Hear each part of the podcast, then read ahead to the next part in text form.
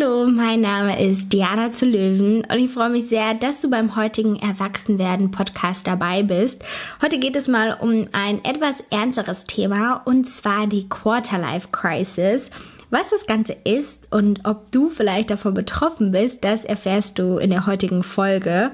Und wenn du deine Gedanken zu diesem Thema teilen möchtest, dann schreib mir sehr gerne auf Instagram direkt eine Nachricht. Da heiße ich Diana zu Löwen oder du kannst mir auch ganz oldschool eine Mail schreiben. Also ich freue mich einfach sehr über Feedback von dir. Aber ich würde sagen, wir legen direkt mal mit dem Podcast los. Ich habe mir jetzt hier auch eine Tasse Tee gemacht, also machst dir auch gerne gemütlich und dann bequatschen wir das Ganze mal. Ich würde sagen, ich erkläre dir erstmal, was denn überhaupt eine Quarter-Life Crisis ist. Vielleicht hast du auch so eine leise Ahnung, was es sein könnte. Es geht so ein bisschen darum, dass man ja so einen Zustand der Unsicherheit hat, nachdem man so diesen Erwachsenwerden Lebensabschnitt durchlaufen hat. Meistens ist das so zwischen 21 und 29, wenn man vielleicht mit dem Studium fertig ist, man hat auch seine Ausbildung abgeschlossen, man hat vielleicht schon die erste eigene Wohnung. Und man kann schon langsam auf eigenen Beinen stehen. Und bei mir ist das ja eigentlich schon, ich würde jetzt nicht sagen schon lange der Fall, aber ich bin schon ja, seitdem ich von zu Hause ausgezogen bin, länger so selbstständig und versuche mich auch gar nicht eigentlich zu sehr nur auf mein Studium zu konzentrieren, sondern versuche auch viele andere Dinge zu realisieren und mir eigentlich keine Grenzen zu setzen in ja, allen Sachen, die vielleicht für mich möglich sind. Aber trotzdem habe ich gerade in den letzten Wochen so ein sehr starkes Unsicherheitsgefühl. Und da habe ich dann angefangen zu googeln, weil ich dachte, es gibt ja diesen Begriff Midlife Crisis, das kennt bestimmt jeder von euch ob es denn auch ja wirklich für mein Gefühl und für mein Alter so eine Art Begriff gibt. Und das ist tatsächlich die Quarterlife Crisis. Und ich habe jetzt mal ein bisschen dazu recherchiert. Ich habe ganz stupide auch mal bei Wikipedia einfach ein bisschen gelesen. Da gibt es verschiedenste Anzeichen. Ich habe auch mal einen Spiegelartikel gelesen. Und natürlich, wenn wir darüber nachdenken, dass wir in den jungen Jahren schon irgendwie die verschiedensten Probleme haben und unsicher sind, sind das ja klar irgendwie auch so ein bisschen Luxusprobleme, die wir haben, aber manchmal sollte man das auch nicht kleinreden, denn wenn man sich irgendwie unsicher fühlt oder wenn man unzufrieden ist, dann ist es einfach ein Gefühl, was in einem herrscht und ja, wo man vielleicht auch schauen kann, was man machen kann, damit es einem dann wieder ein bisschen besser geht. Also ich muss sagen, bei mir habe ich das ein bisschen gemerkt und da freue ich mich auch sehr auf Tipps von dir, dass ich einfach sehr unruhig geworden bin. Also ich bin schon immer ein sehr ungeduldiger Mensch gewesen. Aber ich fange immer an, über so viele Sachen nachzudenken und versuche mir immer verschiedenste Standbeine aufbauen zu wollen, weil mir eins vielleicht nicht reicht oder weil ich das Gefühl habe, eins ist nicht gut genug. Und auch wenn ich mit meinen Freunden spreche, dann höre ich das auch sehr oft raus, dass viele ja dieses Thema passive Einkommen anstreben und in Immobilien jetzt denken und Aktien und weiß ich nicht, was alles machen wollen und ein normaler Job ist irgendwie nicht mehr gut genug und man möchte so viel machen und fängt dann an, sich auf der einen Seite im privaten Umfeld natürlich viel zu vergleichen, aber auch natürlich durch Social Media. Und das ist so ein Thema, da weiß ich manchmal auch gar nicht weiter. Ich versuche natürlich auch mal meinen Kopf ein bisschen ausschalten zu können und zu denken, Diana, stopp, du hast schon so viel erreicht für dein junges Alter. Und wenn ich morgens aufstehe, dann stehe ich jeden Morgen mit der Intention auf, mein Bestes zu geben. Und ich bin auch wirklich jeden Tag motiviert. Und das gibt mir natürlich schon viel, aber das reicht mir manchmal nicht. Und das ist, glaube ich, so ein Problem, woran ich auf jeden Fall arbeiten sollte und was aber vielleicht auch viele von euch kennen. Und manchmal sage ich das immer so zu mir und frage mich, warum, denn ich sage ganz oft zu mir, dass ich mein härtester Kritiker bin. Und da kannst du ja auch mal drüber nachdenken, wie du das siehst. Also bist du eher gut zu dir, verzeihst du dir viele Dinge oder bist du jemand, der vielleicht mit sich manchmal härter ins Gericht geht als mit allen anderen. Und das ist ja eigentlich totaler Quatsch, dass man zu sich selbst so hart ist. Ich meine, es gibt schon viele andere Menschen, die einen nicht fair behandeln? Und warum verbringt man dann Zeit damit, mit sich selbst so hart zu sein und immer mehr an sich verändern, optimieren zu wollen und noch mehr und noch mehr und noch mehr zu machen, wenn eigentlich das, was wir doch schon haben, toll ist und man auch irgendwie damit zufrieden sein kann. Also das ist so ein Struggle, den ich tatsächlich habe und wo ich auch immer noch nicht weiß, wie ich ja, damit umgehen soll oder wie ich das auch verändern kann. Und das ist tatsächlich auch ein Anzeichen der Quarterlife Crisis, dass man einfach unzufrieden mit sich ist, und dass man vielleicht seine bisherigen Leistungen, und Erfolge noch nicht so stark anerkennt und dass man einfach irgendwie mehr möchte. Andere Gründe, die hier auch bei Wikipedia aufgelistet sind. Ich ähm, ja, würde das jetzt nicht als die seriöseste Quelle bezeichnen, aber ich finde die Punkte eigentlich sehr treffend und ja, sehr passend formuliert. Ist dann natürlich so ein bisschen auch diese Identitätskrise, wo man sich fragt, wer bin ich eigentlich? Und wirklich das Thema Zukunftsangst oder natürlich auch finanzieller Stress und Einsamkeit. Also da kann ich auch wieder ein bisschen aus mir heraus sprechen.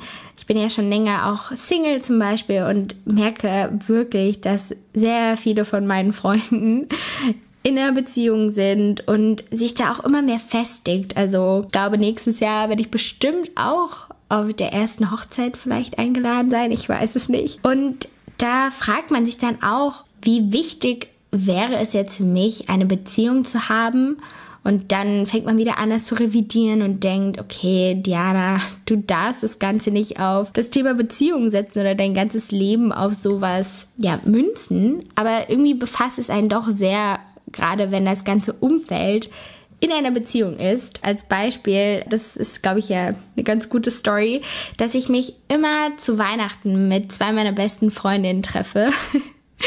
Und wir waren gefühlt immer die, okay, Dauersingles hört sich jetzt doof an. Ich meine, als wir angefangen haben, uns zu treffen zu Weihnachten, wo wir schon von zu Hause ausgezogen waren, waren wir halt 18. Da kann man das jetzt wirklich noch nicht vergleichen. Und ich meine, jetzt sind wir auch noch nicht sonderlich älter geworden. Also wir sind jetzt alle 22. Aber vor zwei Jahren hatte die erste Freundin uns gebeichtet, dass sie jetzt in einer Beziehung ist. Und ich glaube, meine beste Freundin und ich, als wir da saßen, wir hätten das nie geglaubt. Und die beiden sind aber bis heute noch zusammen. Und dann dachte ich so, okay, crazy, wie sich das doch irgendwie verändert, wie das Leben einen Wandel nimmt. Und jetzt hat seit, ich glaube, seit drei, vier Monaten meine beste Freundin auch eine Beziehung. Und ich kann da jetzt nicht viel zu sagen, wie lange das hält oder halten wird. Aber ich glaube schon, dass das auf jeden Fall was Festeres ist und dass man ja jetzt auch in diesem Punkt ist, wo man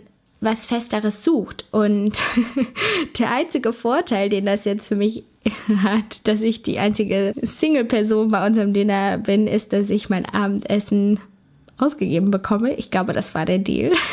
Aber mehr kann ich ähm, davon jetzt noch nicht Positives erkennen. Beziehungsweise, ich muss sagen, wie gesagt, es gibt immer so Phasen bei diesem Thema Einsamkeit, wo ich das Gefühl habe, jetzt hätte ich total gerne einen Freund an meiner Seite, jemanden, der für einen da ist. Und dann denke ich aber auch in ganz vielen Momenten wieder, dass ich es total angenehm finde, einfach frei zu sein. Aber das ist nochmal, glaube ich, wieder eine andere Geschichte. Aber es spielt natürlich auch sehr stark so ein bisschen in dieses Thema Quarterlife Crisis rein. Ich meine, wenn ich das vergleiche mit auch ein paar Freunden von mir, die sich schon Konten teilen und die schon ganz anders denken, die schon zusammen wohnen, dann hat man eine ganz andere Art an Dinge heranzugehen, wenn man weiß, man hat einfach jemanden an seiner Seite. Also man geht Dinge gemeinsam an, man fängt an, gemeinsame Pläne zu machen und auch Entscheidungen gemeinsam äh, zu treffen. Und bei mir ist jede Entscheidung irgendwie noch in meiner Hand, was natürlich auf der einen Seite toll ist, aber auf der anderen Seite gibt einem das auch ein bisschen mehr Risiko. So, jetzt muss ich noch mal einen Schluck Tee hier trinken. Ich trinke übrigens gerade den Himmelszaubertee. Der schmeckt echt lecker. Und ja, ich hatte dann zu diesem Thema Quarterlife Crisis noch ein bisschen recherchiert und habe aber wirklich nicht so richtig Lösungsansätze gefunden. Ich denke mal, das Ganze vergeht bestimmt auch bald wieder oder man muss vielleicht auch selbst da mit sich so ein bisschen, ja, das Ganze üben, dass man langsam merkt, lockerer zu werden und ja, nicht sein härtester Kritiker ist, sondern dass man irgendwie so ein bisschen auf sich hört und schaut, was brauche ich denn eigentlich zum Glücklichsein? Was sind denn die Dinge, die mir alleine wichtig sind? Was sind denn die Dinge, die mich positiv stimmen? Und sind denn diese ganzen Vergleiche und dieses nicht gut genug fühlen oder vielleicht auch dieses Thema, ich habe jetzt mein Studium beendet und weiß gar nicht, ob ich einen Job finde. Manchmal ja so ein bisschen aus der Luft gegriffen oder dass man sich da zu viel Stress macht und auch manchmal nicht geduldig genug ist. Also da muss man, glaube ich, so ein bisschen in sich reinhorchen. Und ich glaube, was ich auch bei mir manchmal erkenne, dass man sich da so festfährt und nicht dann wirklich problemorientiert handelt. Also was kann man denn wirklich dann auch mal dagegen machen? Also, dass es einem vielleicht ja, mal besser geht, dass man vielleicht nicht so viel vergleicht oder dass man sich ja wirklich nicht schlecht fühlt, weil man noch nicht mit 21 einen Masterabschluss oder einen Doktor hat. Da kannst du mir auch gerne mal Tipps geben, was du da vielleicht machst. Also ob du da irgendwelche Tricks kennst, weil, wie gesagt, ich finde das für mich immer noch sehr schwer, da sehr locker mit mir manchmal auch umzugehen ähm, und Dinge einfach so zu akzeptieren, wie sie sind. Und auch zu sagen, hey, wenn das mal so ist, dass man vielleicht doch nochmal ein Semester länger studiert oder dass man nicht den besten Abschluss hat. Okay, dann, dann ist es so. Aber wie ausschlaggebend ist das jetzt für meine Zukunft? Oder will man denn auch einen Job haben, wo man nur nach seinen Noten beurteilt wird? Oder sucht man generell was ganz anderes? Ich muss ja für mich sagen, ich bin ja jetzt schon durch YouTube selbstständig. Ich möchte auf jeden Fall weiterhin selbstständig bleiben, wo ich natürlich ein großes Risiko habe, aber wo ich das Gefühl habe, ich lerne auch am meisten.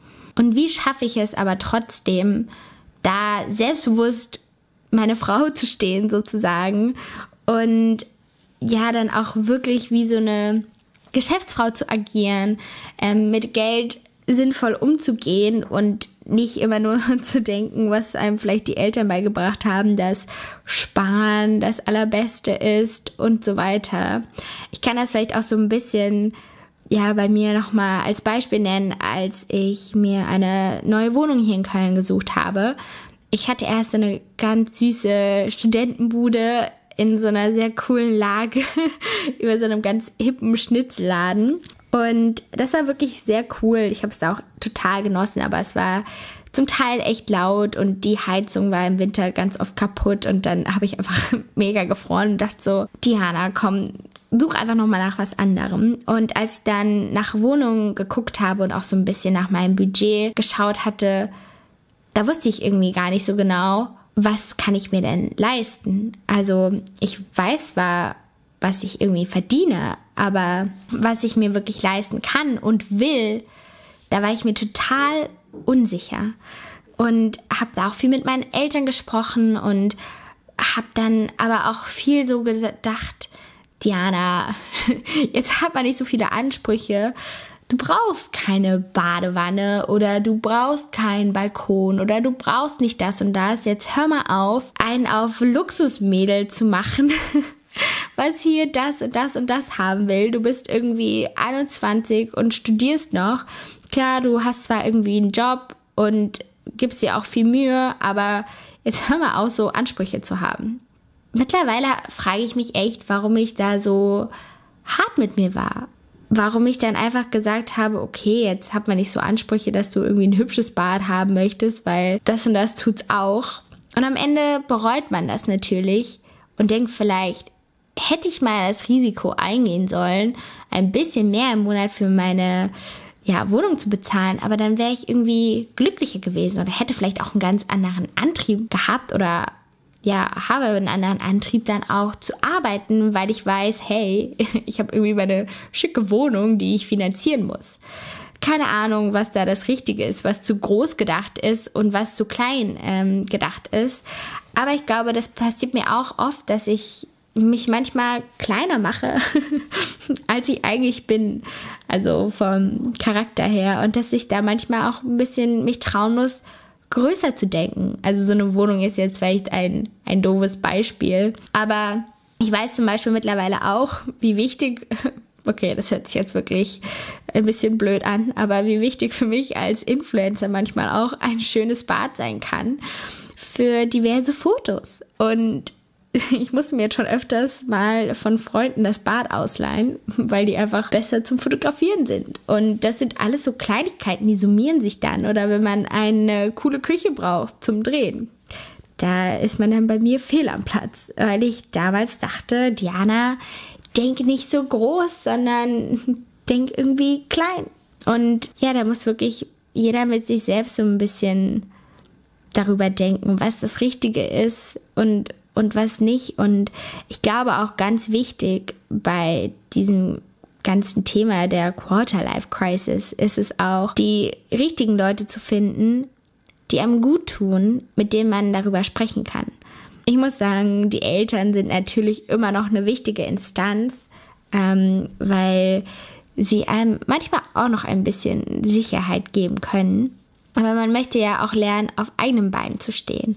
Und was ich euch da auch sehr, sehr ans Herz legen kann, das habe ich jetzt gerade auch gemerkt, als ich so verschiedenste kleine Problemchen hatte und sich das alles summiert hat und ich mich so ein bisschen ungerecht behandelt gefühlt hatte und nicht wusste, was ist die richtige Aktion, um das passende Ergebnis dann zu erhalten da habe ich ja mit verschiedensten Leuten gesprochen ähm, und ich würde schon auch sagen, dass ich mittlerweile so ein paar Menschen in meinem Umfeld habe, die ich auch als so eine Art Mentor bezeichnen würde, wo ich weiß, die hören mir zu, ich liege denen irgendwie am Herzen und wenn sie mir einen Tipp geben, dann glaube ich denen, dann setze ich das auch um und dann kann ich das auch verstehen, weil ich weiß, dass sie mich verstehen das kann ich, glaube ich, jedem nur ans Herz legen, solche Leute zu suchen. Also man braucht ja auch gar nicht 100 Trilliarden Freunde haben. Das ist zum Beispiel hier auch als Beispiel bei Wikipedia aufgeführt,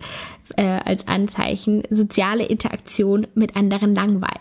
also wenn ihr Freunde habt und jedes Mal denkt, eigentlich bringen die mir gar nichts, dann, dann sucht euch Leute, die euch fordern, die ihr versteht und die euch verstehen und die euch ein gutes Gefühl geben, wer ihr seid.